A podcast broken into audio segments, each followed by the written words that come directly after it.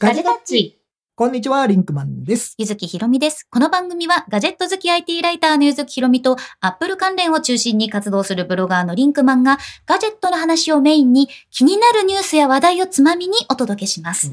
この番組は YouTube メンバーシップの皆様の提供でお送りします。おーちょっとなんか今、気づいた？なあの部分がちょっとその前にいいですか、ちょっとそのそんな話もしますけど、うんあの今ですねこのポッドキャストを聞いてる皆さんははい。気づいたかもしれません、ええ。ガジェタッチのアイコンが変わっていることに変わりました。リニューアル。リニューアルでございます。で今 YouTube でね、うん。えーこれライブで収録をしてるんですけどその時にはですね動画の方も実はちょっと変わってたりとかええ。いろいろいろいろ今日からええ。ドドンと変わりますのでええ。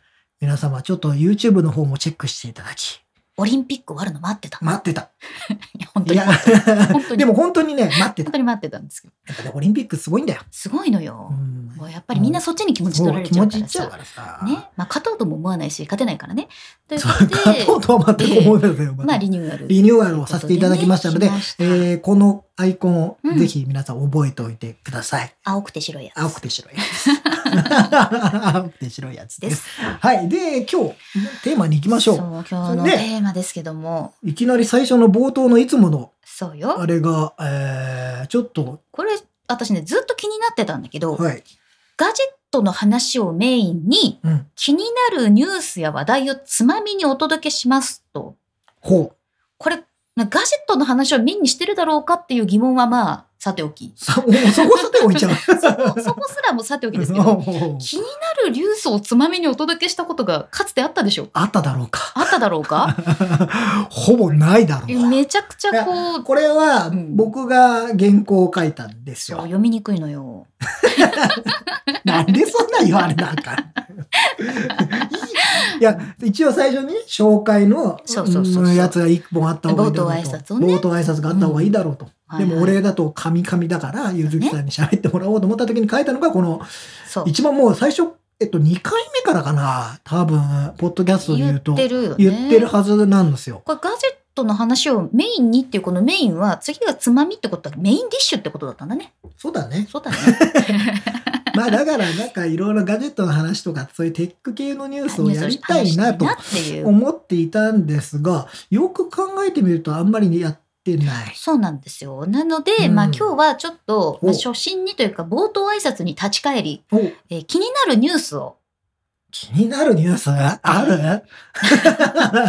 このテーマにもしといて。しといてもうまあだからこの夏というかまあ今今ねうん。気になってるテックのニュース皆さんあると思いますんでちょっとそこのあたりを今日は話していきたいななんて思っております。そんな話をしながら、なんか、うん。お、テック番組になってきたね。テック番組ですよ。まだ始まってないけど、さそこうあのリニューアルしたじゃないですか。あ、リニューアルしました。でリニューアルしたところにさこうガジェットレビューと雑談メディアっていうのこれリンクマン考えたんです これ僕、これがもう僕が考えでまし書いてあるの。はいでリンクマンがねその、まあ、設定する前日にねなんかちょっと別のキャッチなんかあるって言われて、た。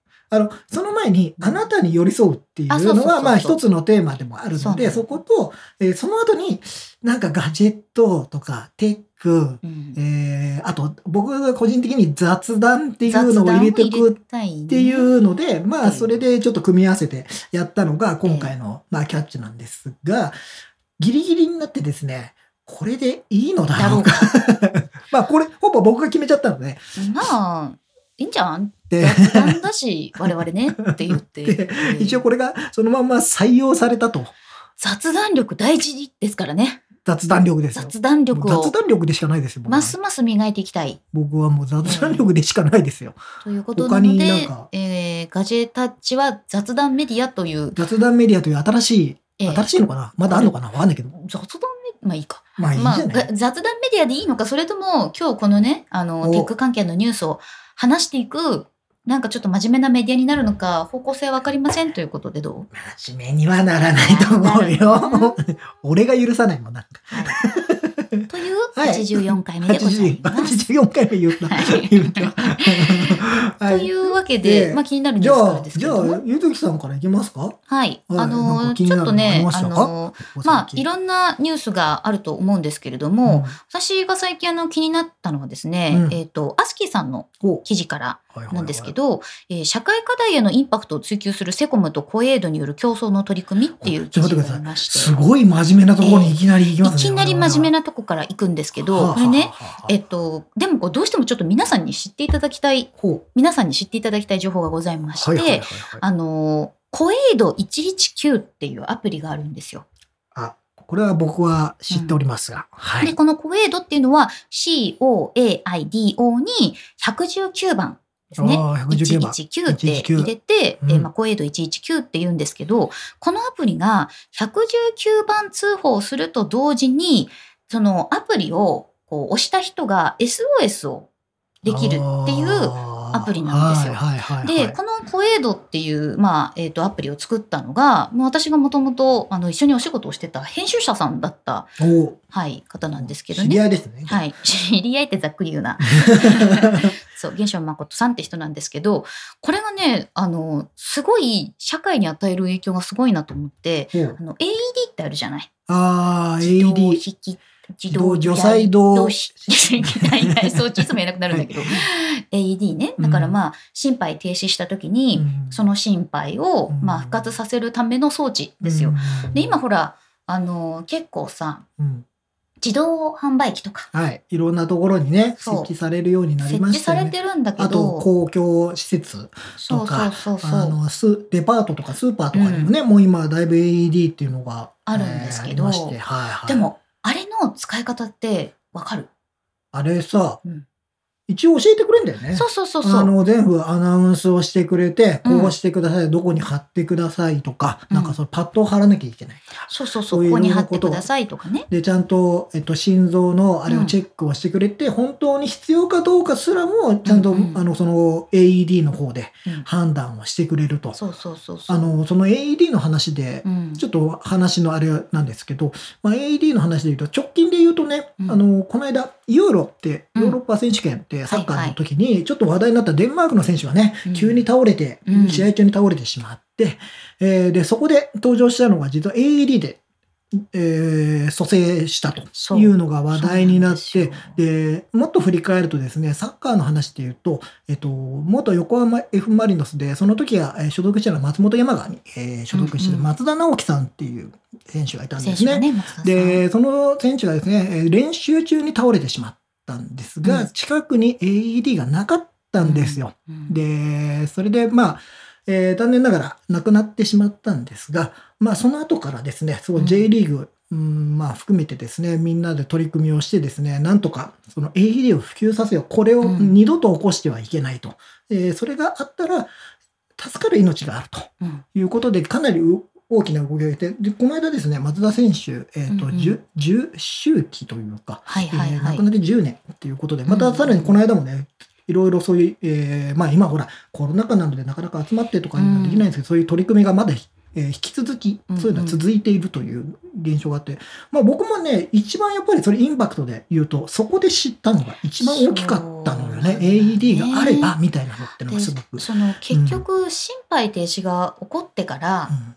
えっ、と、そこの近くにいる人がそれに気づいて、AED を探しに行ってうん。戻ってきちゃうと、その分、どんどん秒数が加算されていってしまって、で、そこでその後に、まあ、助かったとしても、いろいろ後遺症が残ってしまうとか、まあ、助からない可能性もあるっていうことで、とにかく、一番近くにいる人、うん。AED の近くにいる人がそれを持ってダッシュで来てくれるのが一番いいわけじゃない。うん。もうそれって何でも、どんな、ね、競争とかでもそうだと思うんだけど、それを分かるようにしたのが、コエイド119っていうアプリなんですよ。そうだよね、うん。あのそこに現場にいて AED を取りに行ってうん。戻ってきてる間に、だってそのいや早ければ早い方がうん。蘇生する確率って高いからそうそう。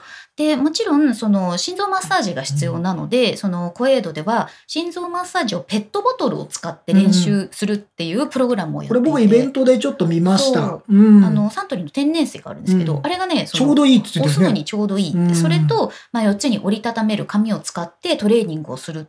で、その交渉した人には、その受講証は渡すっていう、まあ、取り組みをいろいろしていて、だからその自分がまあ心臓マッサージを覚えるじゃないですか。でそれを人に誰か教えるっていうことをやっていかないと自分が何かあった時にまず助からない。でこのアプリを入れておくと、まあ、例えば今ここでリンクマン倒れたとしますよね。ねで私がそのアプリを、えっとまあ、立ち上げて一番近くにいるそのアプリを持っている人で AED に一番近い人 AED に一番近い人のところに連絡をすることができる。うんここに持ってきてくださいっていうね。で私はその人が持ってきてくれてる間心臓マッサージをするうんっていう連携プレーができる。救急にも連絡ができるしいろんな意味でどうやってその期間を短くするか時間を。短くするかなんですようんで、それがね、やっぱりその、そういう取り組みをやっぱりやっていこうということで、これね、すごいのがね、ハッカソンから始まったアプリなの。ああ、へえ。いろいろね、ハッカソンから生まれるものありますが。そうなんですよ。で、ハッンカソンから始まって、で、まあ、この取り組みをして、で、まあ、そのままこう、世界になり、社会を変えていくっていうの取り組みをずっとされているっていうところで、一回ね、なんかちょっと、ゲストに呼びたいな、なんて思話ったりしてたいですよね。またなんかしっかりそういうのはすごく大事なことだし。そうなんですよ。うんで、まあ、今その冒頭のね、アスキーさんの、えっ、と、セコムと協業っていう話は、結局その、セコムさんが AED を販売している会社っていうことなので、で、そうまあ、なんだ。直球で話できると。で、その心肺蘇生とか AD の啓発運動みたいなことを、まあ、これから一緒にパートナーシップでやっていきましょうっていう。そか。でもセコムさんはねいろんなところにさ、あのー多分パトロールも含めて行ってるからそうそうそう。そう連携できればすぐにその人が飛んでいけるかもしれない心強いし、あとほら、ビルの管理とか、うん。そういったところにも関わってきてる人たちが関わる方が万が一ね、うん中で倒れててわからないみたいなこともあるわけなので、うん。そういう時にその AED のシステムとあとセコムさんのねシステムが組み合わさってればもう完璧じゃないっていう。それはでも大事。本当にだからうん俺さっきも言った通りそのサッカー選手の松田直樹さんとか、うん。この間エリクセン選手とかがねうん。倒れた時もやっぱちょっとね特に松田直樹選手は僕年齢が近いんですよ。そうだよね。2個ぐらい上なのかな。なんですけどだからそういう選手がうん。倒れて急に亡くなったとか聞くとやっぱすごいショックを受けるじゃないですか。うん。でやっぱこういうことやっぱねあの防ぎたいしうん。なんとかならないかなと思った時になんかそういう取り組みで一人でもねなんか、うん。あのー多くの人がそういうだってそれがあればさ助かる可能性があるっていうのは全然違うじゃ命ない？がたくさんあってでそれもがその機会が失われていたらやっぱりちょっともったいないからやっぱ何としてでもなんかそういう取り組みってすごく大事だし、そう。でなんかね。これはあのやっぱり知った人が広めることにめちゃくちゃ意義があるわけじゃないですか。でこれれを入れてくれる人が増えれば増えるほど助かる人が増えるっていうもうハッピーにしかならない結果だからまあこういうことをちょっとちゃんと伝えていきたいななんて思ってまあ、ずっとその、ねえっとまあ、活動は追っかけてはいるんですけどこれはなんか皆さんにまずアプリもねインストールしてもらいたいななんて思っておあれだね。ります。ぜひちょっとお話を聞きたいよね。ちょっと聞きたいので、うん。ちょっとねあのこっちの方からいろいろちょっとアクションを起こしてみようかなと思いんですよ。なんかそういうな機会があればちょっとやりたいですね。なんかはいそれでなんか皆さんにいろんな本当に細かいところまで、うん。まだほら僕らも全部あのお話できないことあるじゃないですか。正しい情報っていうのはちゃんとした方がいいので、ちょっと、えー、また別でちょっとこれはやりたいね。やりたい。あと、みんなで、あの、心肺蘇生訓練とかいいかもね。ああーそういうのもいいよね。ガジェタッチガジェタッチでうんみんなで集まれるようにな。ったらね集まれるようになったらやってみたいね。いいかもしれません。い。きなりなんかすごい社会的な話にこなっちゃったよ。れ、でも、知っといた方がいいでしね、ょこれは知っといた方がいい。そう、知っといた方がいいし、まあ、その、松田さんのね、実績っていう、そのうん。話もありましたんで、ちょっとそういうとこもあって、ねなんかそうこっちちょっとねいろいろ思うところも、はい。あ今ベータ君はねここで知らなかったので今入れてログインしてみまなんした。かなんかほら自分がもしもしもしその立場になったらみたいなことを考えると、あったらいいよねっていう。そうあとは、自分の周りの家族とか、ね、パートナーとか、うん大事な人を救えるっていうことですからね。う入れてる方もいます。わあありがとうございます。はい。真面目な話も好きです。ありがとうございます、シャビーさん。話いいですか？僕、真面目な話ずっとしてるとちょっとダメになって。ちょっとやりたくなっちゃうんそうそう、そうそう真面目な話できない小学生みたいな。そうそうその割には話し始めると一番リンカマン真面目な。真面目な話そうなんだよね。かそこ、めんどくさいね。じゃあ、なんかちょっと、あはいじゃあの、趣向を変えたニューはいス、、じゃあ、どうですか、リンちょっカマン。と、あの、ここ最近のニュースで、まあ、うんあの、皆さんもちょっと興味あるかなと思ったのが、携帯電話のお話で、はいはいえっと、最近サンキャリアがですね、えええーあの安いプランを出してきたじゃないですか。アハもポボ LINE もって。もう、もう、もう、ぼーぼーみたいな。どこからその、あれ、名前出てきたもう最初にもうついちゃったから、もう、ねもう、もうつけるしかなくないみたいアなさ。ハモはよく出てきたしうん、ポボもすごいね。ネーミング的になんかライン思いつかないモとかは、まあそうでしょうねって。ライン、そう、もうそしたらラインもになっちゃったよね、多分。ラインモに関してはなんか MeToo 感があるよね。私もみたいな。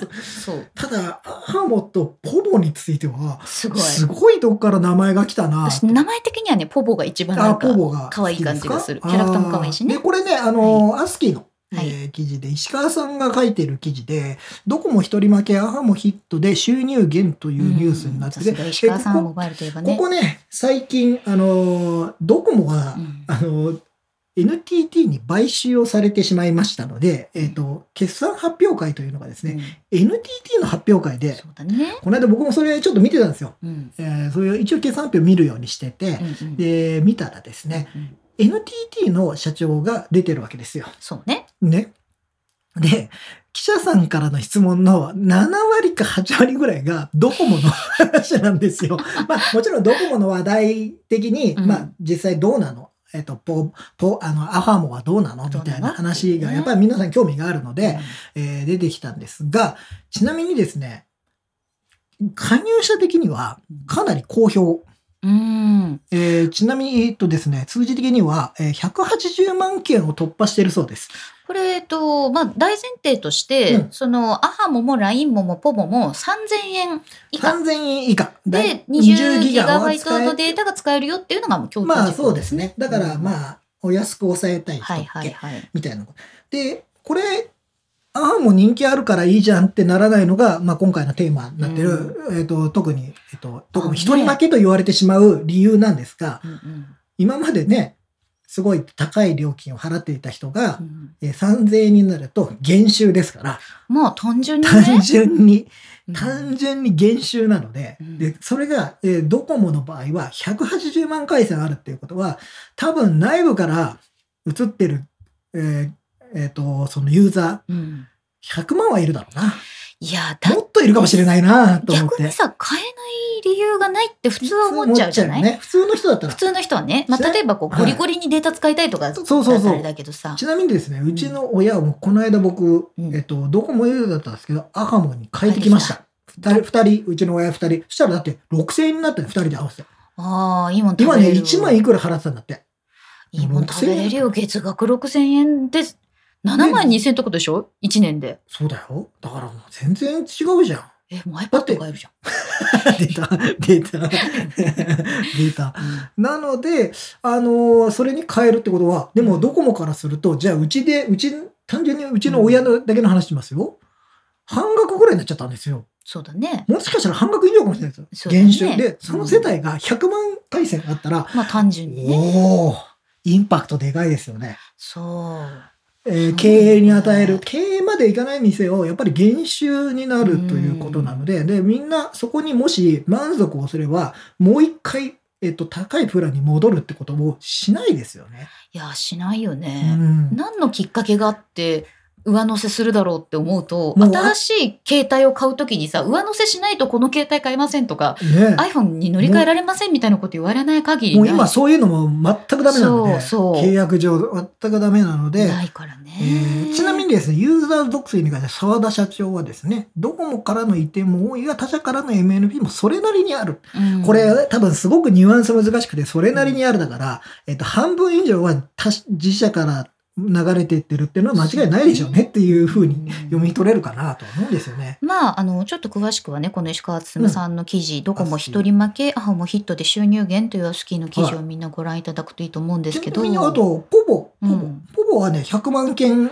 が見えてきてる。100万ぐらい。が見えているか。で、対して、LINE も。LINE もについては50万件いってないそうです。これはさ、どうなの、うんどうなの？なんかゴニョゴニョしちゃうわ。あ。のーまあ、どちらかというと、アハモは結構コマーシャルやってるなっていうイメージありません？ね。うん。で、うん。ポボもそんなに見ないけど、LINE ももう、今日ね、うん。あの、なんか新しい本田翼ちゃんが出まあ、なんか、てる本。田翼ちゃんと LINE っていうさ、うんそのなんかこう、組み合わせの CM のインパクトがあるからうん、一、回見ただけでもお覚えるじゃん。そうそうそう歌とかね。そういうのもある。で今日なんか新しい CM かなんかうんがあ出てたのを見ましたけど、なんかそこまで積極的にやらなくてもいいかな。というのは、うんというのはなんですよ。これ、えっと、共通してるのが、au も、au も、えーソフトバンクもですね、サブブランド持ってるんですよ。そうだね。ここが大きいで UQ と、えっと、えー、Y モバがあるんで、まあそこまで積極的にやらなくても、うんもうすでに用意されてるものがあるので、うんであとあんま流れてほしくないでしょ。ここ難しいところだよね。うん。あのいろいろ今規制がね、あの厳しくなってるんで、あのなんか優あの高いプランにしたら、うん販売店に販売奨励金をえー多く出すっていうこともできなくなるそうで、今もうやめたのかな？確かやめたんだと思うんですけど、なんかそういうのもあったりするんでね、結構ね、これはでも今まで現代キャリアの人は、まあ、ある種儲けすぎっていうことがあったわけじゃないですか。うん批判もあるし。まあね。それは経営努力だといううん 話もあるんですわそう。なんですよ。それはどう見るか。ただほら、投資をしなきゃいけないじゃない、うん。今後 5G。今後のね、5G の基地局をどんどん作っていかなきゃいけないで。その先には、えー 6G そう。っていうのが見えてるわけなので、でもお金がないと投資できないよねってなってくると、あの、これって、やっぱりさ、民間企業、一応なんやかんやって一応民間企業なので、ね。お金が儲からないと回らないので、投資のスピードが落ちるっていうことは考えられますよね、まと思っあ、て。こういうところに来ると結局、まあ今ね、コメントでね、まあ、うん星さんとか安くなるっていうことなのかなってうんいうふうに書いてくださってますけど、うん結局さ、その、将来の我々が使うインフラに対する投資が減ってしまうと進化のスピードの邪魔になったりしないのかななんて。特にだから日本が遅れないかな。うん。世界はどんどん進んでて、これさ、前に山根博士もね、が出てくれた時に 5G の戦略で、アメリカはどんどんどんどん今投資のフェーズだっていうことで、もう端末ばらまいてでもいいから、昔のね、日本みたいなもんだけど、やって、そうすると、でも、えっ、と、5G のあれがどんどんどんどん進むっていうことをやってるんだけど、今、あの、えっ、と、日本の場合は、どちらかというと、目先の、えっ、と、払う支払いをとにかく抑えて、っていうことになってる。で、別にそれが全部が間違いじゃないんだけど、ただ、そのバランスよね。一気に下がると当然その、あの、設備にまあ投資回す、フェーズそう、投資のところがどうなるのかっていう、なんかいろいろそこら辺はね、今後、まあ、キャリアさんの場合も、ほら、今はほら、あの、それだけじゃない売り方、いろんなコンテンツサービスも含めてやってるんで、全部が全部それで影響が受けるかどうか。でも柱になるのはやっぱり中通信量のところになるから、うんどうしてもね、やっぱりいきなりそこでやると、多少やっぱりインパクトとしてはね、いきなり何何千億もしあの収入減とかになったら、そうなんだよね。おおってなっちゃうよね。なんかそこら辺はまあねこ。の辺もなんかモバイル界やりたいですね。ああ、モバイル界いいですね。モバイルの現地の皆さんもう我々なんかよりさらにもっと詳しい方詳しいに人を呼んできて聞呼んできて。もうすぐ人呼ぶ俺ら。来てくれるかな来てくれるかな？来てくれるか？来てくれる市川さんは面識ありますか？来てくれるかはい、あります。僕、佐藤さんはもちろんあるんですけど。石川さんと石佐藤さん来てくれるかな石川さん僕ないんですよ。お会いしたいね。お会いしたい。ねぜぜひひ。じゃあちょっとその、何？これ、何？毎回テーマごとにキャスティングを妄想する会みたいなやつそういうことじゃない。そういうあれでやったんじゃないんだけどね。はあ今ちょっといろいろ、ねのコメントを皆さんえー、鳥丸さん、5G の基地局を作っていかないといけないキャリアとしては辛そうですね。いやー、本当そうですよといね。うそこら辺だけはね。えー、ホーシーさんもね、キャリアがアンテナとかに設備投資してるのになとか言ってくれなんかそこだけをなんか一点だけ見てね、キャリアが儲けすぎだっていうふうに見るのはちょっとね、うん、あんまりフェアじゃないかなっていう気もするし、かといってじゃあ、本当に儲けすぎてないとも言い切れないみたいなところもあるわけよ。ちょっとやっぱり営業利益とか見て、あの利益見ると、あちょっと大きいかなとも思う。うん正直言うと。うんたけし横山さん、うんシムロック解除も原則禁止となると、キャリアから端末を売る必然性が下がるような、そこですよ。あの、そうなってくると、日本って独特のさ、あれがあるじゃない？そうそう。そのキャリアモデルみたいな。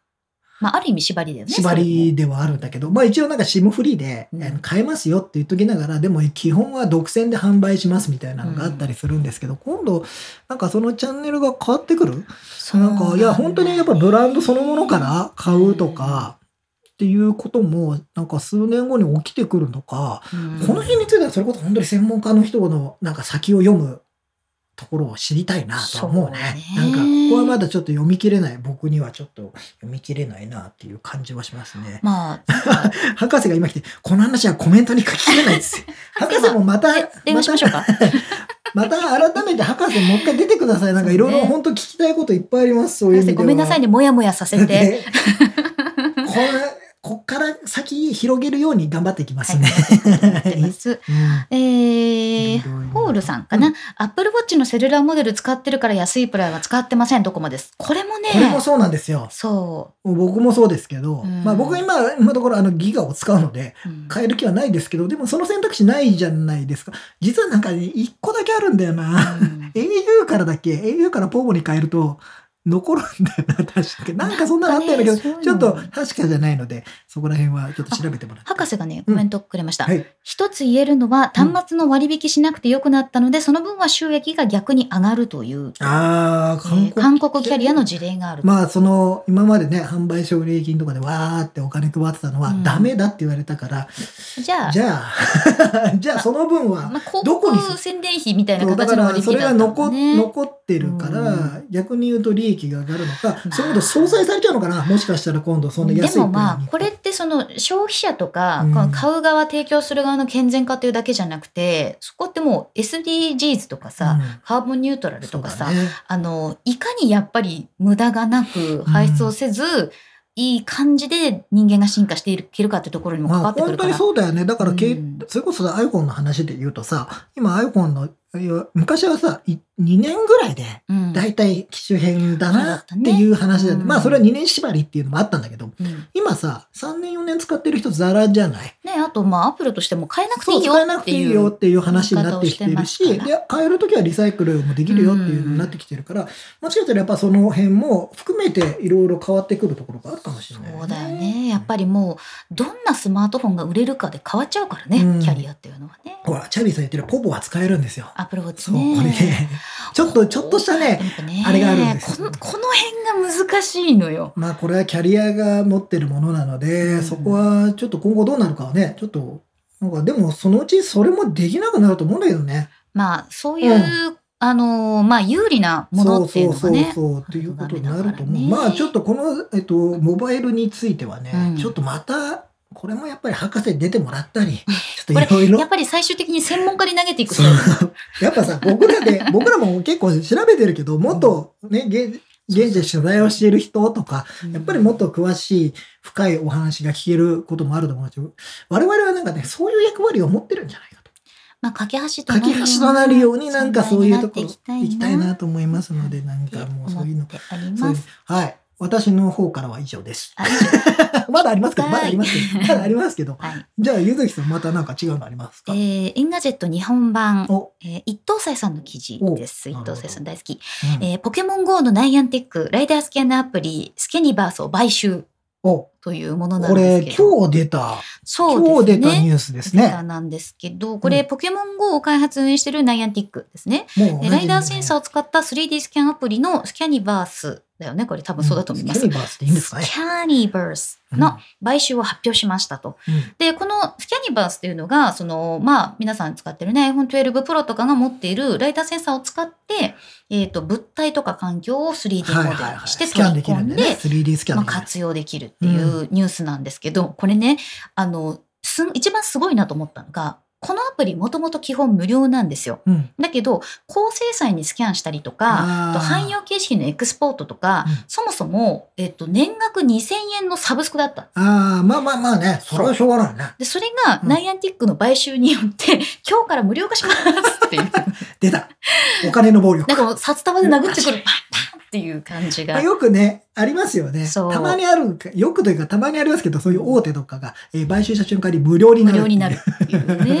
なんか Google が買収して無料になったアプリとかもありますよね。そうそうそう、そういう感じ。あの、アップルもね、シャザムとかもそうだしね。まあ、もともとある無料か。シャザムでもそう、なんかそういう、やっぱ大手が買収すると、まあ、いわゆる技術が欲しいうんから、えっ、と、アプリ自体の収益を当てにしてるわけではないとうんいうことなので、別にもうそれはそれで使ってもらおうとね。いうこと。でも逆に言うとね、それね、あんまり残んない可能性があるんだよ、そのアプリとして。まあ、そうなんだ。そうなると、やっぱり技術の人は違う方に持っていかれたりとかもいう可能性もあるのでまあ、、そういう可能性もありますけど、今後その単体と最近ポケモン GO とかやってる？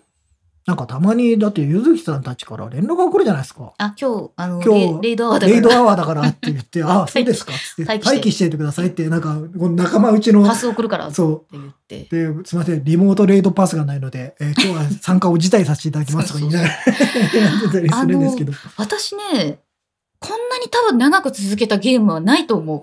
過去に。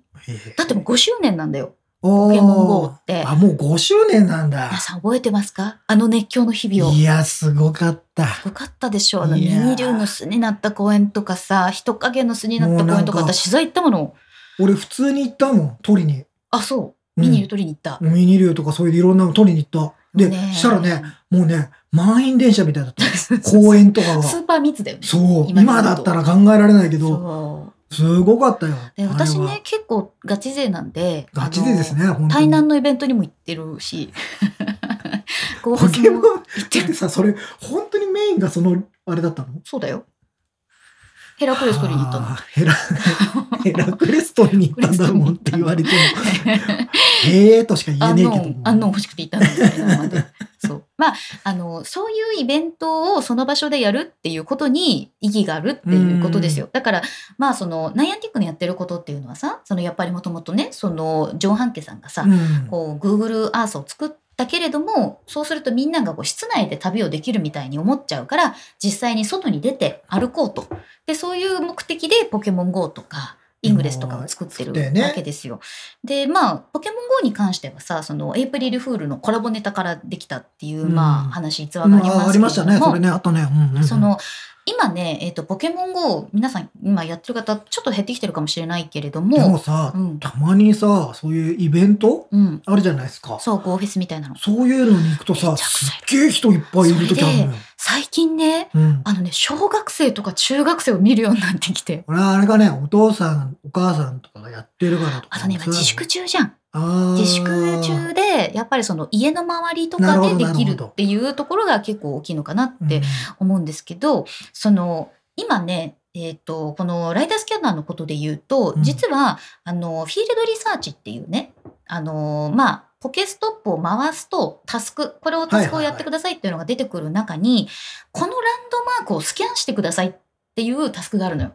ほー、何？それは例えばスカイツリーをそうそう、い例えば、まあなんか東京タワーなら東京タワーをこう、い一方向から、まあ例えば何メートルぐらいにわたってこう、ぐるぐると回るとスキャンされる。はいはいはいはい。で、そのデータを送るっていうタスクがある。これまあタスクと言いながらこう、一大 3D 化計画のこう、そうだね。先駆けみたいなところがあるじゃない、うん。で、この、まあそのスキャニバースが買収されることによってどうなるのかってとこなんですけど、今後だからやっぱ 3D とかうん。AR によるその 3D のことをかなりナイアンティックとしては強化をしたいってことだよね。でだって興味ないものを買買わないもんね。お金出してさ。だってさもうこの AR でこんなにそのポケモンいないのにうん。みんながいるって言って集まってるんだからそうだよね。そ人が集まってたよ、こ。れもうね 変な話 AR って幽霊と一緒だからさそうだね。いいないけど その端末持ってる人にだけ見えるんだから本当。だよね。その端末持ってる人だけに見える、に見えるってそそこにさなんかこう幽霊眼鏡みたいなのあるよういやいや、なもんだから本当さすごい世界だよね。で今そのポケモンたちがさ背中に隠れたりできるようになったの人のええだからそのぐらいこう認識するようになってるのでこの立体のスキャナーができることによって例えばもっとこう可愛らしいピカチュウのねうん動きがされるようになれるのかなみたいな。それ面白そうだよね。そう、なんか、いや、だから今後はそういうのの AR 的なものうんがまた、まあ、なんかアップルもどうやら AR の方は相当力を入れたそうだなというのは感じるから、やっぱ AR はね、これから注目だね、まだまだね。いいよね。うんあとあの私はこの一等斎さんの、うんなんかあの淡々と書きながらも最後にドンってこうオチを入れてくる すっごい大好き。もうあのポケモンのね話題といえば一等斎さんです。ああ、なるほど。あまあまあ、でもちょっとこの後の動きが注目ですね。れそねなんですよあね。あで今ねあの、うんベータ君がうんちょっと前にですね特にはん特に話すネタにならないかもですが和音7個ココン、えーペイが Apple Pay に対応しますねっていう話これねちょっと取り上げようと思ってたんです僕。ああのこれねまあちょっとじゃあ参考にするのはゴリさんのブログにしようかな。ゴリミーより。ゴリミーより、うん。あのまあこれねなんでちょっとインパクトがあったかっていうとですねやっぱねイオン系、えーセブンイレブン系うん。で、ああの、やっぱ枚数が、発行枚数が多いんですよ。えっと、それははい、和和音と音とかえ7 7個。で、これ今までは、えっと、和音カードを出さなきゃいけなかったんですね。ポイント、あの、使なんえっと、和音は、和音カード持ってますよ、僕。私もね、和音も7個も持ってたはずなんだけど、どこにあるかもうわかんないんだよ。今ね、7個はうん。使わなくなっちゃったのは、セブンイレブンは、えっと、セブンイレブンペイ？が中に入ったの。セブンイレブンアプリの中にペイペイが入ったの？いろいろあって。そうそう、いろいろあって。いろいろあっていろいろあってね。で、まあ、今回はその、要は年内に nanacoとまず WAONが、えー、アップルペイに、いよいよね、もうほとんどアップルペイでね、いろんなことができるようになったなって、最近実感してんの、本当に。そうだね。めちゃくちゃ実感してんのよ。うんなんかさ、それこそさ、コンコンビニでピロアッン、プルウポロンォッチだけでさ、良くなったよね。良くなった。俺、うん一応ね、ずっとやっぱ怖がりだから、うんあの、財布持ってるんですよ。うんお財布持って現金も持ってるんですけど、俺、ここ最近現金使ったのガチャガチャぐらいじゃない？あそれでも、うん本当わかる。ガチャガチャだけだよね。ぐらいだよ。あと、なんか何？あと、なんかある？現金しか使えない駐車場。ああ、駐車場もうあれ、もうか。積むからやめてほしい。本当やめてほしっていうレベルなんだよね。わかる。だってそ、れぐらい、まあ僕は、とうんにかく、えっ、と、今、ほとんどまあ僕の場合は行くところが決まってるというか、まうんあ、あの、今よく行ってるスーパーも、うんあの、ID とかで払えちゃう。そうだよのね。で、そしたらもうそれでいいじゃん。私そうコンビニも全部そうでしょ？なんかあの定額制のエッセに行ってるんですけどチェックインが、うん。あのアプリなんですよ。アプリに会員証が出て予約も全部アプリでするんだけどで車で行ってさうん。何持ってこうかなって思った時にあれ？もしかして何もいらないのよって思って。いや、でもほんとそんなレベルじゃない？私日傘と iPhone だけ持ってエステ行って 何しに来たんだろう、この人はね。そうだってほら免許証とか車の中にあればいいじゃんうそうね。そうだから本当使わないよねいや、本当そうなんです。あ、レシファーさん、スーパーチャットありがとうございまいますす。いや、もうだから、あのね、あの、ガチャガチャも早くで全部電子マネー化してほしい。あれでも電子マネーだったらさいつまででもっちゃうよ今ね、森さんも書いてくれてるね、うんクレーンゲームとかね、ある。あるんだよ、俺ねクレーンゲームも電子マネー使スイえるのあカでね、るんだよやれるやつがあってね、どんどんどんどんなくなっていったことあるよ。あれはちょっと危ないよね。なんかこう、あの、目に見えないお金はさ、こう感覚を狂わせるからいやあの、特にね、ゲーセンは怖いね。あのさ、あれ欲しいものが取れるまでや、やれちゃうじゃない？そうなんだよね。で、現金だったら一応これなくなったらもう今日やめとこうとかっていうさ、歯止めになってたのなんか、あの、最後もう一回ガチャしようかなと思って200円しかなかったから、あ、いい、やらない、今日はやらない、みたいになるのがう、ん。ID とかだったらやばいよね。クレジットカードでさ、こう、いや、ほんとず、ずっとやり続けちゃうね。そこなんだからまあ小銭の良さみたいなさこう100円入れるカタルシスみたいなのあるじゃんなんか カタルシスまで言うたなんかこ。そういう感じも、まあまあ悪くはないといやいや、悪くはないですけどね。なんかそう、そう考えると、でも、ほとんど、うんあの、僕の生活圏の中では、現金を使うっていうケースがほとんどなくなった。なくなったよねまあ、とても僕としては心地がいい、えー状態かな。あなんかそう、カオはルさんが100円入れて後で帰ってくるコインロッカー最近使いましたあの温泉とかにあるい。温やつね泉とかにあるやつね。これはさなくなんないよね。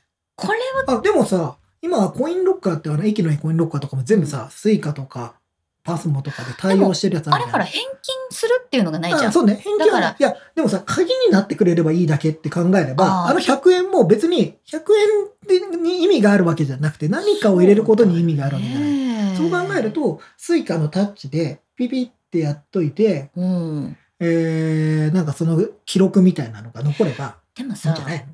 正直さあの100円返ってくるシステムってさあのそこまでしなくても多分鍵あればみんな壊したりしないよね。壊したりしないけどなんか、でもじゃあ鍵がかかってる安心感はあるでしょ？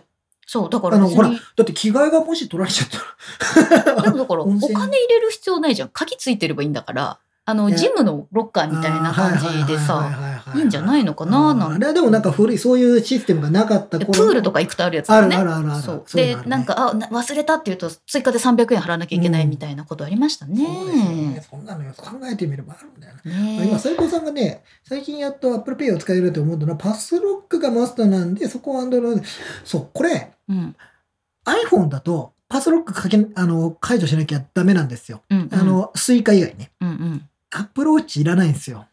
アップルウォッチ横のボタンポチポチって押したらいけるん要するで。に、斉藤さんが言ってるのは、うん Apple Pay はパスロックが使うからめんどくさいけど、Android はいらないからそういらないから楽だなっていうことね。だから、うまあそこら辺はなんか、あの、運用上のあれになってきますよね。でもさ、やっぱりマスクしてると、Apple Watch で決済するダメなんだよねそう。あれはさ、ロックの解除だけだからさ、そうそうそう Apple Pay とかの、あの、認証は通らないので、まあだからこうし、なきゃいけないし。まあ、ウォッチで、やっぱり Apple ID Watch がね、とかスイカとか、クイックペイとかアップルウォッチががぜん便利になったんですよ。またそういう意味では。我々アクティブの方でよく使ってますけど、本当にお財布として使えるようになってるっていうのがねそうだそこをなんかもうちょっと押してもいいかもね。そうねのなんマスクの認証いらないよっていう。もうちょっと言えばいいんだね、こういうのは。ちゃんとね。ねそう、んアップルウォッチのセルラー版が今一番最強なんじゃないかっていう話ですよ。そう。これ一個で出かけるこれ一個で出かけられるもんね。本当ね。すごいよ。本当そうだなーなんて思ってます。斉藤さんだからアプあローチは欲しくなりますよね。そうでしょ？どうでしょう。そうでしょ？どうですか？すぐ押しますよ、背中しか背中しか押さない。なんかいろいろそういう意味では、まあ、なんか Apple Pay は、あ日本でも共通化されてるというか、うんまあ、あの、いろいろ ID とかいろいろ載ってるっていうのはありますけど、なんか、なんかスタンダードになりつつあるなと思ってね。なんか、あの、大々的にほら、あの、パスモとかもあなったじゃないですか。そうだで、ね。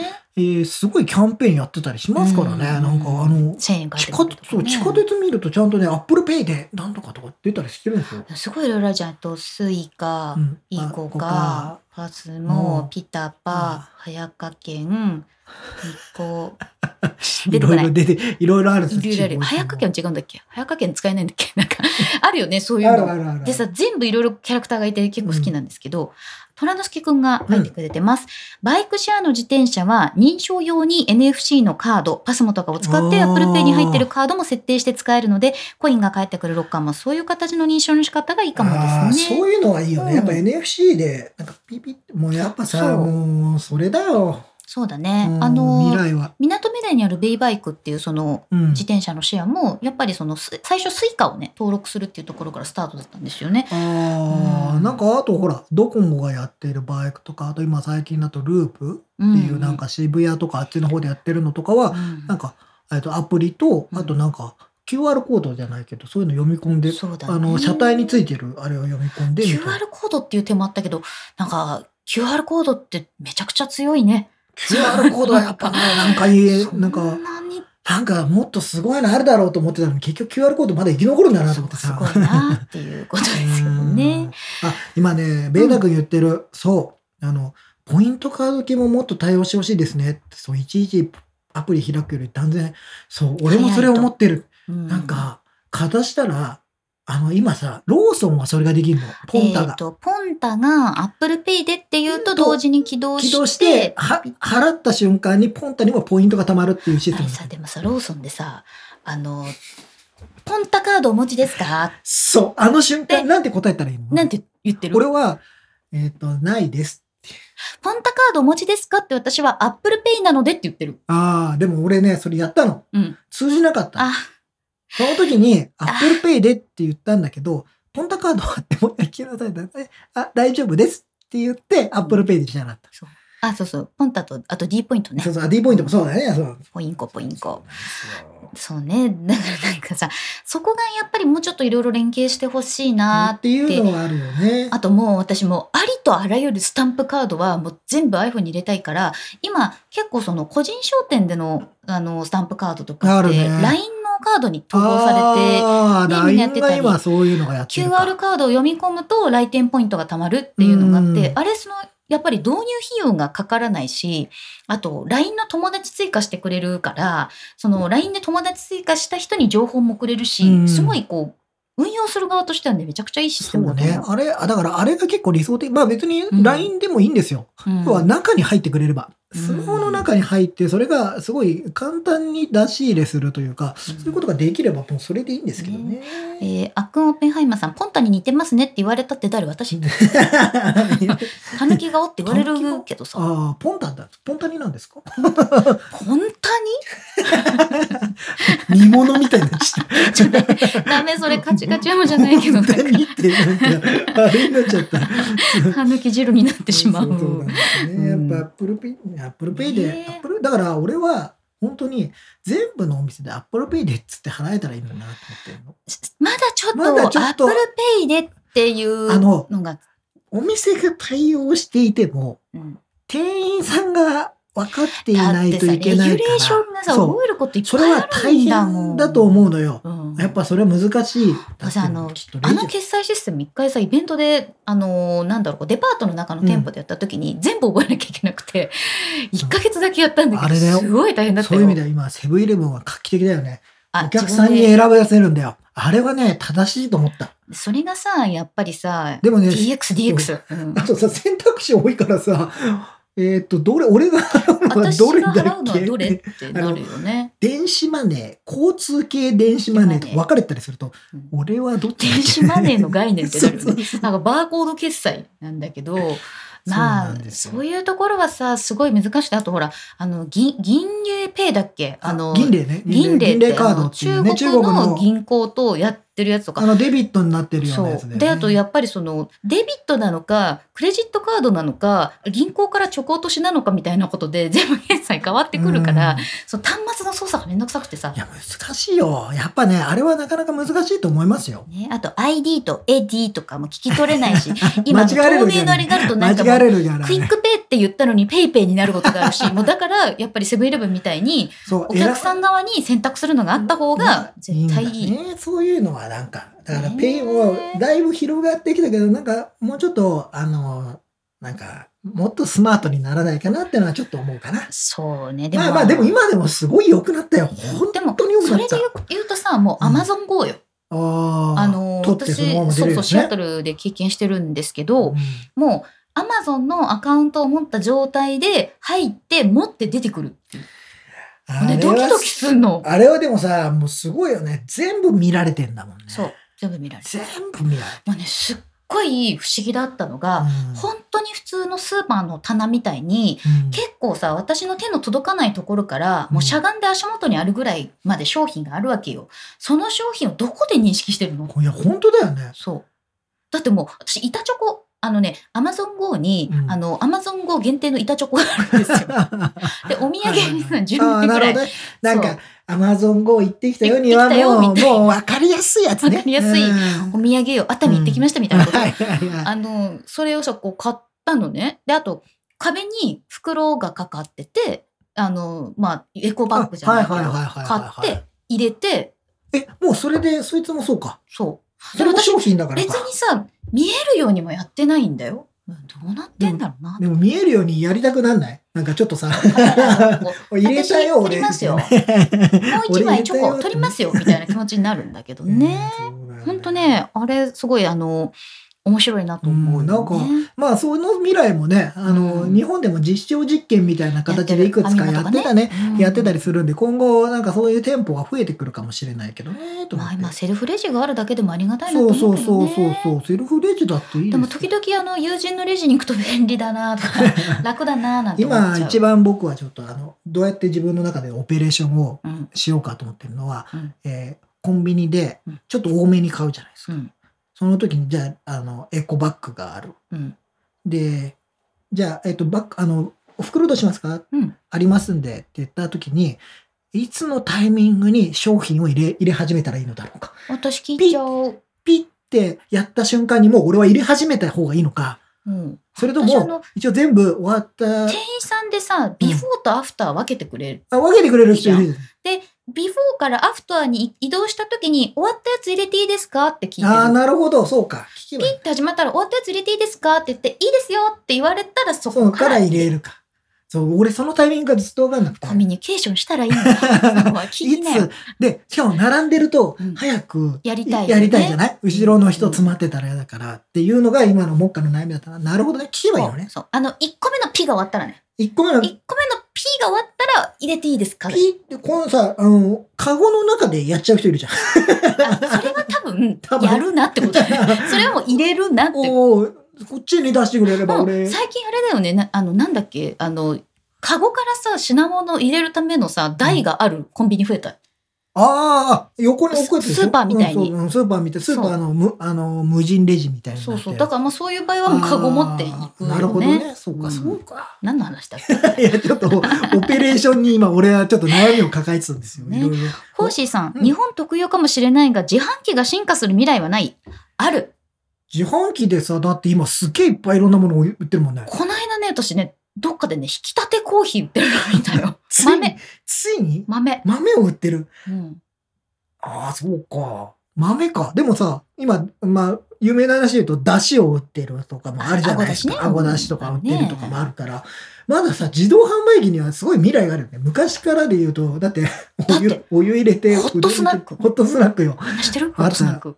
自販機のさ、なんか、あの、ちょっとこう、サンドイッチじゃないけど、ソーセージとか、あとなんかマッシュポテトみたいなやつあったかいので出てくるやそうそう、あったよね。そういうのも。今、あと、健常オブザワールドの面白い。沖縄でタクシー乗った時、スマホで支払いしようとしたら、端末の使い方が、えーわからないから教えてって、運転手さんに言われて、うんえー説明書を渡されて自分で操作しなかったんだって。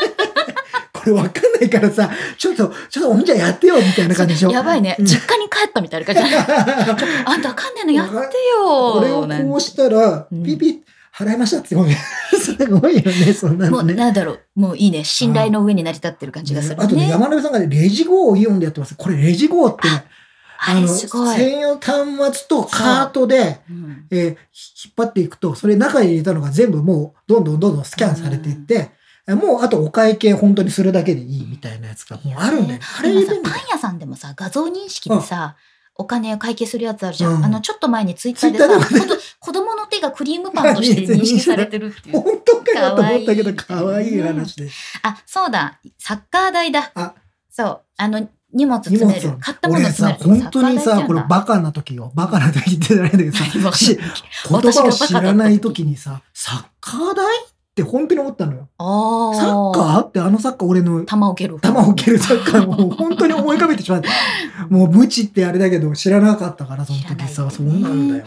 あ、たこ焼きとかおにぎりとかありましたね、池田さんね、自販機にね。うんそういろいろだから自販機はは。まだね、ね実は余地がある。斉藤さんがね、地元で牛タン売ってますって。マジで？どこですか？仙台？仙台かなえ、それって焼いた牛タン？冷たい牛冷たい牛タン？焼いた牛タンだけだ焼いた牛タンだったらもうだってそれで早く食べなきゃダメだえ、から。麦ご飯はとろろは？自分で用意してよ、そんなものは。そんなものは自分で用意して。うんそうね。うんまあ、そんな、まあ、買い物に関するネあタもありあ、まあそうですね。なんかうんこういうやっぱ、そのペイ系ですよ。ペイ系はねいろいろまだね、まだね、動きがありそうなんでねそう。なんだよね。多分ね、これずずっと広がると、どうしても、どうしても、うん後で整理、整理が行われるんですよ。買収合戦みたいなのが多分行われていくんで、そうだよねどんどんどんどん今度はやっぱ減っていく方向に行くと思うんで、うんどこが残るのかなとか思いながらね、ね思いますよ。他に何かニュースありますか？はい。どうしても気になるニュースでございますがえーテッククランチから。シャオミが独自の四足歩行ロボットを発表。開発者向けに約17万円で発売というものですけれども。シャオミですね。この間ですよね、これもね。これね、えっとね、8月10日。これ今、収録日が11日なそうので。なんですよ。はいこれね、オープンソースの四足歩行ロボット、うんサイバードッグ。名前がさ、ドストレート。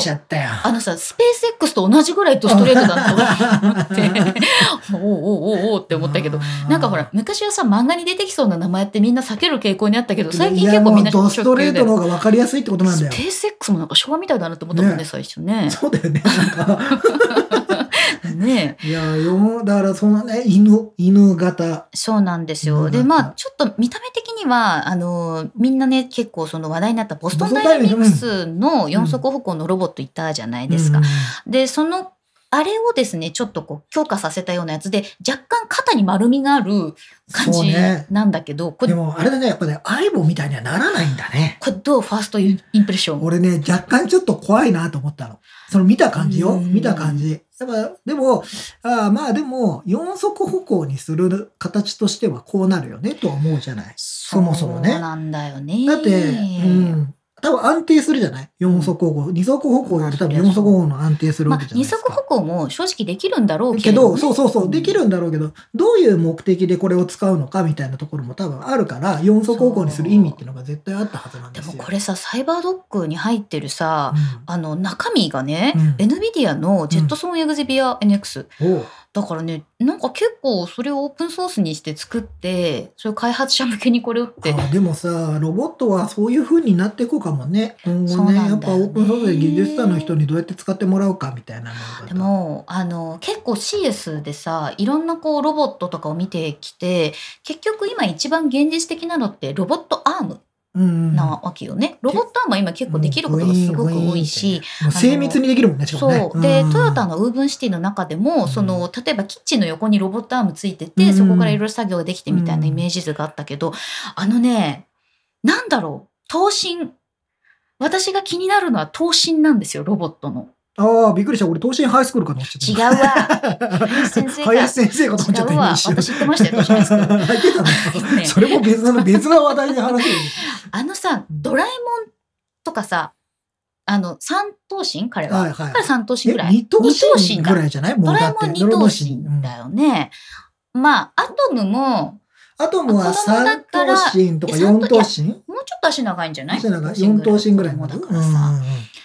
あの、そうならないんだよね。日本以外の国のロボットってやさ。っぱそうだよね。あの、でね、いや、俺もう本当そう思うわ。あるじゃん？うん。で、あの、やっぱりね、下半身もね、同じぐらいの、なんかね、7頭身ぐらいのコンパニオンロボットみたいな、うんあの、下はもうさ、円錐みたいになってるの。大体そうなってる、ね。遠征で動いたりするんだけど、で、あとね、顔がめちゃくちゃリアルなのよね。で、あの、日本人の特有のとよく言われているのが、例えばキティちゃんとか、はいはいはい。あああいうその表、あとね、顔の表情。うん顔の表情がわからないっていうふうに一見見えるものでも表情があるように感じると。これは一説によると、えっ、と、脳の時代からそうだという。あの、表情のないお面の脳の面ってね、そうそうそうそういうのがあったりしますよね。っていう、あの、ところからでも、もうちょっとこう首をかしげたら物悲しいとかさ、うんぬいぐるみとかでも可い愛い、楽しい。なんかその、その感じで表現をするっていうそうそう。ことね。っていうのがあって、多分ね、それを私たちがすごいコンテクストとして持っているから、うん。いや、本当そう、それはあるよね。口なくても。もいいんだよね。そうね。うん。口とか鼻とかさ、その一部が本当は要素としては、うんにあの見た時にパッと分かりやすい要素としてうんあるのがなくても認識するようになってると？点だけでいい。目が点で眉毛ついてれば、めちゃくちゃっそうだよね。表現顔して認識しちゃうんだよね。て思うんだけど、もうね、結構ね、どこの国もね、めちゃくちゃ顔をね、リアルな感じで作ってて、ものによってはあの、あの、今、マクドナルドのさ、50周年記念のさ、うんあの、ポテトの中にさ、なんかこう、おじさんの絵みたいなの入ってるじゃん。あ、それは分かんない。俺知なんらないわ。かハンバーガーおじさんみたいな、うんなんかこう、丸い顔の中に、なんかね、あれだな。あとあの、月にさ、顔があ、見える。見えるあイラストあるじゃん。ああいう感じなの。ああ、そうなんだ。なんでかね。やっぱりこれは本当に日本のちょっと特有だなってやっぱ思うのよ。そのロボットに対する、あと見方が違うから。やっぱりね、手塚治虫先生がそこいや、あったんですよ。本当にアトムが俺本当に大きいなと先生とね、手塚治そ虫先生ドラえもんが来てみたいな話なんですよ。ドラロボットあが。とはもう本当に昔に行くとね、その、なんていうんですか、ものに全部こう試しがあるというか、擬人化しちゃうっていうところだようんね。もうでも今最近のやっぱり一応じゃあラボットですね。ラボットは可愛い。もうあれがもうなんか究究極というかあ今の口元ないじゃんそう、なくても可愛い。何にもしないけどね、別に。何にもしない。うん。うん何にもしないけど、でも猫は何にもしなくても可愛い。猫はなそういうことなんだそういうことなん。それと一緒なわけですよ。そういうのもさ、別に受け入れるじゃないですか。うん我々。もう、もうペッパーくんも受け入れたでしょ？そうなんだよ、一応ね。一応。まあみんなだって名前を知ってるからさ、もうすごいよペッパ。ー以前ペッパー語って結構違ういや、本当だとう。思う。あれ、それやっぱ、ねその、評価としての軸として、いロボットとして認識したらすごいことだと思うよ、ペッパーは。ね。でもさ、このシャオミのサイバードッグさ、17万円だよ。これ、お安いよね。そうだね正直。正直お安いね。正直安17い万。。あの、ペッパ君のプランのこととかを考えたら安いと思う。いや、本当だよね。だから、なんか現時点で仙台なんですって。まあ。これどういう人がつく作り込みをしてさどういうもの動きになるのかとかはちょっと確かに見てみたいなめちゃくちゃコップにカスタマイズされたやつとか見てみたよね。ちょっとさ、この四足歩行がさ、犬とかっていうよりは、うん。ななんかこう、猿っぽいっていうか、この肩が内側に入ってる感じが、ちょっととお猿さんっぽいのよね。これ俺ねちょっとまだ動画で見てないんで、うん。ちょっとちゃんとチェックしてなかったんですがまあどういうあのさ ボストンダイナミクスのやつって結構わわわわわわわわみたいな感じの動くじゃんあのちょっと怖いね。あの、うんり、なんか動き方がさガシャンガシャンガシャン ガシャンみたいな。なんか世話してないしさと思ったんだけど、まあどういうあれなのかなって。やっぱ動きとか、滑らかさとか、そういう愛らしい動きって、それはさ人間も含めてだけどさ、そのあるじゃない？動き方のさ、癖って結構大事だったりしそうなんだよね。欲しいのはペロ2かな。ペロ2これはゴジラシンギュラーポイント。はい、ご覧ください。ペロ2。ご覧、あんた俺は見てないからわかんないぞ。ゴジラ SP のペロ2がいいです。はい、まあ、あとちょっと最後に、うん。もう結構いい時間になってきたので、最後にですね、はいまあちょっとアップルネタも少し入れときましょうかということえええで、まあえいくつか、あのあるんですよ。うん。まあこれゴリザーのとこからまたね、ちょっと。えーゴリミによるとゴリミによるとっていう。はいまあこれね、ブルームバーグの、ねうんマーク、マーク・ガーミンだったかな。なんかそんな人がいつも、あの、アップル系の人が、あの、今回の iPhone 13、13。13の、えー話でございまして、うんまあこれ動画にポートレートモードがつくんじゃないか。まあ、というかね、これはね、出そうだと思ってたの。これは。まあ、つくよね。コンテン、なんだっけ、コン、コン、なんだ、なんとか写真とかあったじゃん。コンピュテーショコナルンピューテーネフォトグラフィー。フォトグラフィー。うんこれが、要は動画の方にもうん行くよというやつ。で、これちょっと前に、えっと、Google が Pixel 6の、まあ、プレビューを出して、うんうんえっと、新しいあのチップも開発しましたと。はいはいはいんで、その時にも言ってたのが、この computational photography の、えっと、動画。で、これも、えっと、えー、ピクセルもやるとうんいう話だったので、まあ、当然これ Apple やらないわけないなと思ってたんで、僕は。なんかさ、動画でポートレートモード撮れるようになるとさ、うん。私一番いいなって思ったのが、背景気にしなくてよくなるじゃん。人人、映っちゃう映り込みとかはだいぶ気にしなくてもよくなるかもしれない。めっちゃエモいじゃん。うん。みたいなね。これが iPhone だけでいよいよ撮れるようになると。まあスマホ含めて多分 Google もそうだし他のところもやってくるでしょう。うんこれいよいよカメラですよ。ねえ。カメラ業界ですよ。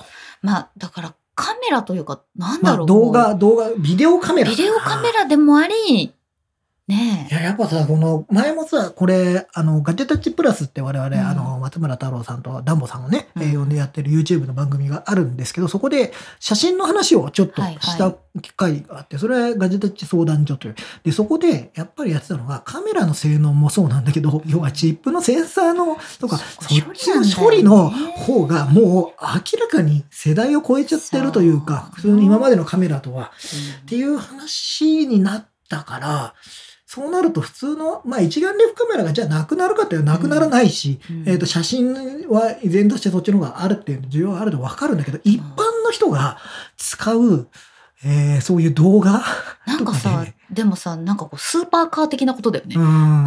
いや、そこは一眼はなんかフェラーリで、みたいな。スーもうそれはパーカーって言い方がそれこそロマンの話になってくるじゃない。でも、もう iPhone で、それができちゃって、で、しかも、それが、まあ、例えば、今度の iPhone 13は最初に乗った機種だから、もしかしたらちょっと、ああ、もうちょっと物足りないなってなったら、そうだね数年経ったら多分もうこなれてきちゃうから、うんもういよいよ本当に問題ないよね。これで全然、それこそ YouTube は問題ないし、で、それこそ、ちょっと映画？だって別に今 iPhone で撮る映画だってあるぐらいだから、いいけるよねねとか、シネマティックモードみたいなのが、もしかしたら出るんじゃないかなみたいな話を。携帯電話研究家山根康弘博士。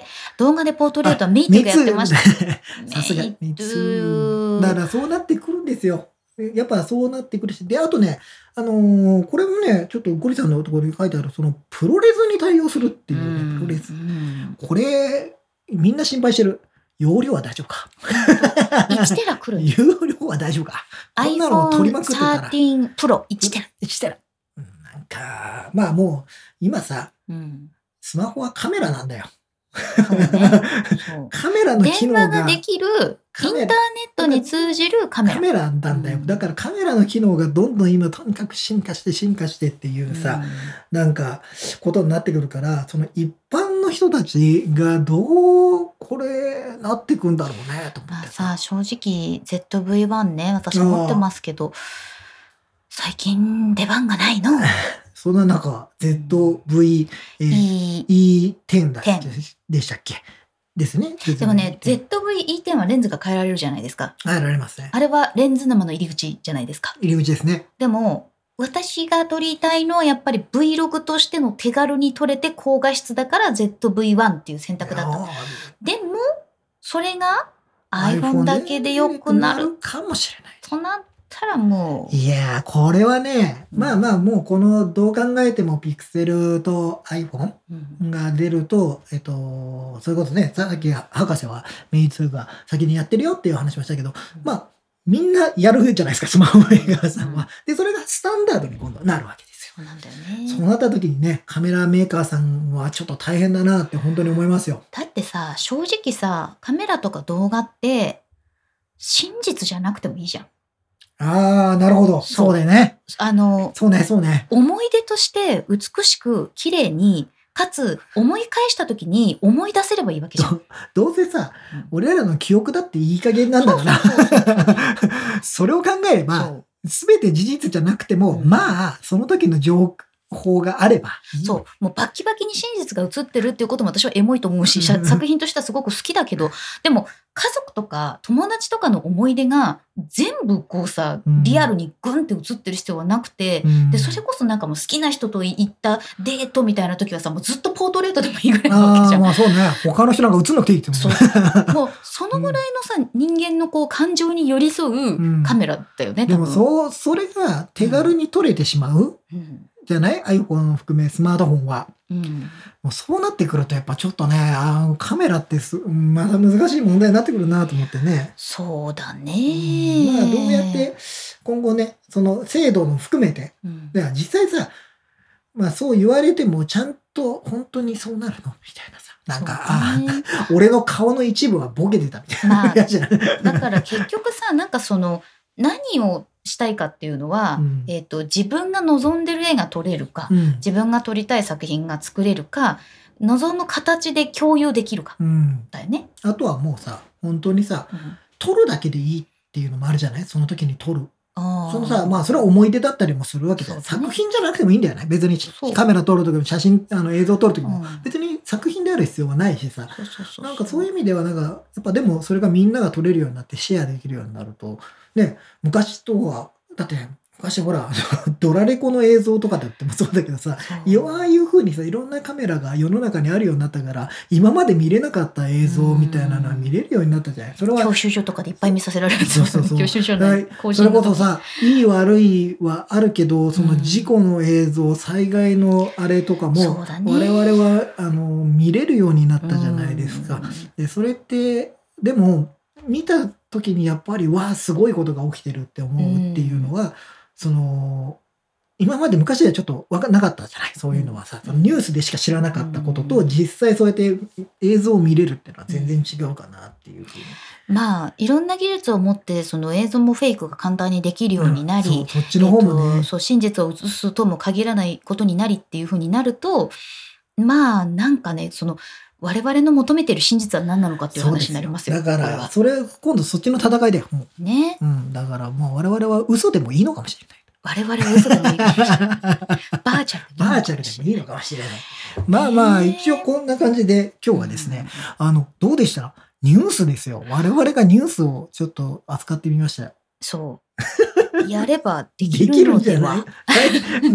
ただ最終的には、えー専門家を呼ぼうという呼びたいっていう、あの、専門家を呼びたいっていう結論になりましたので、今日来ていただいた博士はとりあえず、あの、必ずます博士さっきていただいて出たいって言っ。てましたから。そうね、お願いしますちょっと。また、はいあの、ぜひ来ていただいてあの、そういうのをやっていきたいなと思いますけども、ははい。